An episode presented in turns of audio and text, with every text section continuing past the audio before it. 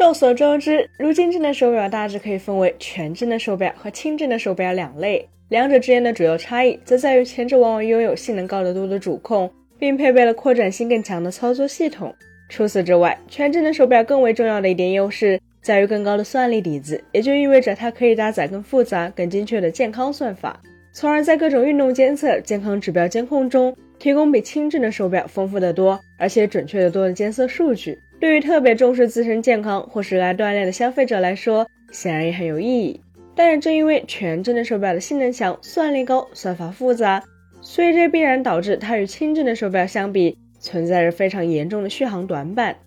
正常来说，常见的轻智能手表动辄可以实现一两周甚至更久的续航，而绝大多数的全智能手表续航则往往只有一两天。即便是极少数用上了最新款主控或是加大了电池的机型。通常也只不过能撑三五天而已。那么问题就来了，除了单纯的等待不知道什么时候才能时装、能效比大幅改善的新款主控，或者塞进更大容量的电池之外，难道就没有别的办法来延长全智能手表的续航表现吗？其实或许是有办法的，因为早在智能手表产品出现之前，传统手表行业就已经发展出了各式各样的自充能设计。比如在机械表领域，基于摆脱结构实现的自动上链机芯，很早就已经成为了市场中的主流。只要戴着手表，就能通过手腕的摆动，促使机芯内的摆脱发生旋转，从而为发条存储能量。特别是到了近代，随着机械、电子混合动力机芯的出现，也出现了一些能基于摆脱为手表电池进行充电的设计。又比如说，在一些电子表上，太阳能电池也早已不是什么很稀有的配置。特别是对于相对高端、硬核定位的电子表来说，它们采用的高灵敏度太阳能电池面板，甚至无需很强的阳光照射，而是可以从各种日常的光源里汲取能量，尽可能的为手表延长电池使用时间。别说几周了，甚至几个月才充一次电都有可能做到。那么，为什么上述这些看似已经很成熟、额外的自充能技术，几乎没有在智能手表上出现呢？首先，设计层面的难度为是不可忽视的因素。就拿太阳能电池面板为例，在传统电子表上，一般被隐藏在表盘下方。上方则是看似有颜色，其实透光率很高的材料。这样一来，太阳能电池自然就可以靠环境里的光线来实现自发电，甚至是并不强的灯光都可以。但这一招在智能手表上却很难奏效，因为高端智能手表的表盘绝大多数情况下都是一整块 OLED 屏幕，而 OLED 屏幕的透光率是很低的，这就会导致放置于下方的太阳能电池实际感光效率大打折扣。当然，这也并不是没有解决办法。比如可以降低屏幕的像素密度，降低屏幕开口率，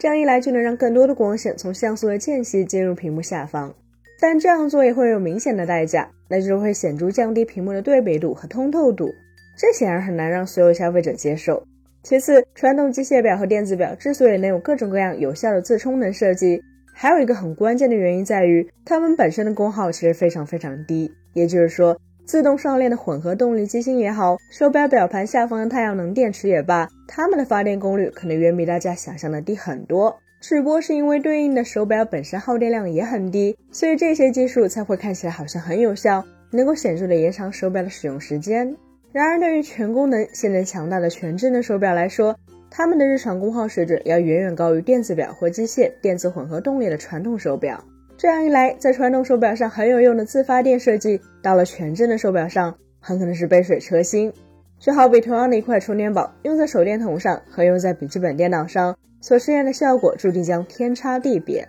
最后还有一点，那就是智能手表本身其实是一个非常精密的产品。对于高端的全智能手表来说，它们机身内部的堆叠复杂程度更是极高。在这一前提下，无论是额外增加发电摆脱，还是内置一层太阳能电池板。都会大幅增加体积，同时带来显著的成本提升。如此一来，这一方面会让全智能手表变得更大、更厚，严重影响它们的颜值；另一方面，在智能手表本就因为主控性能进步太慢，对消费者吸引力下降的背景下，过高的定价显然也并不明智。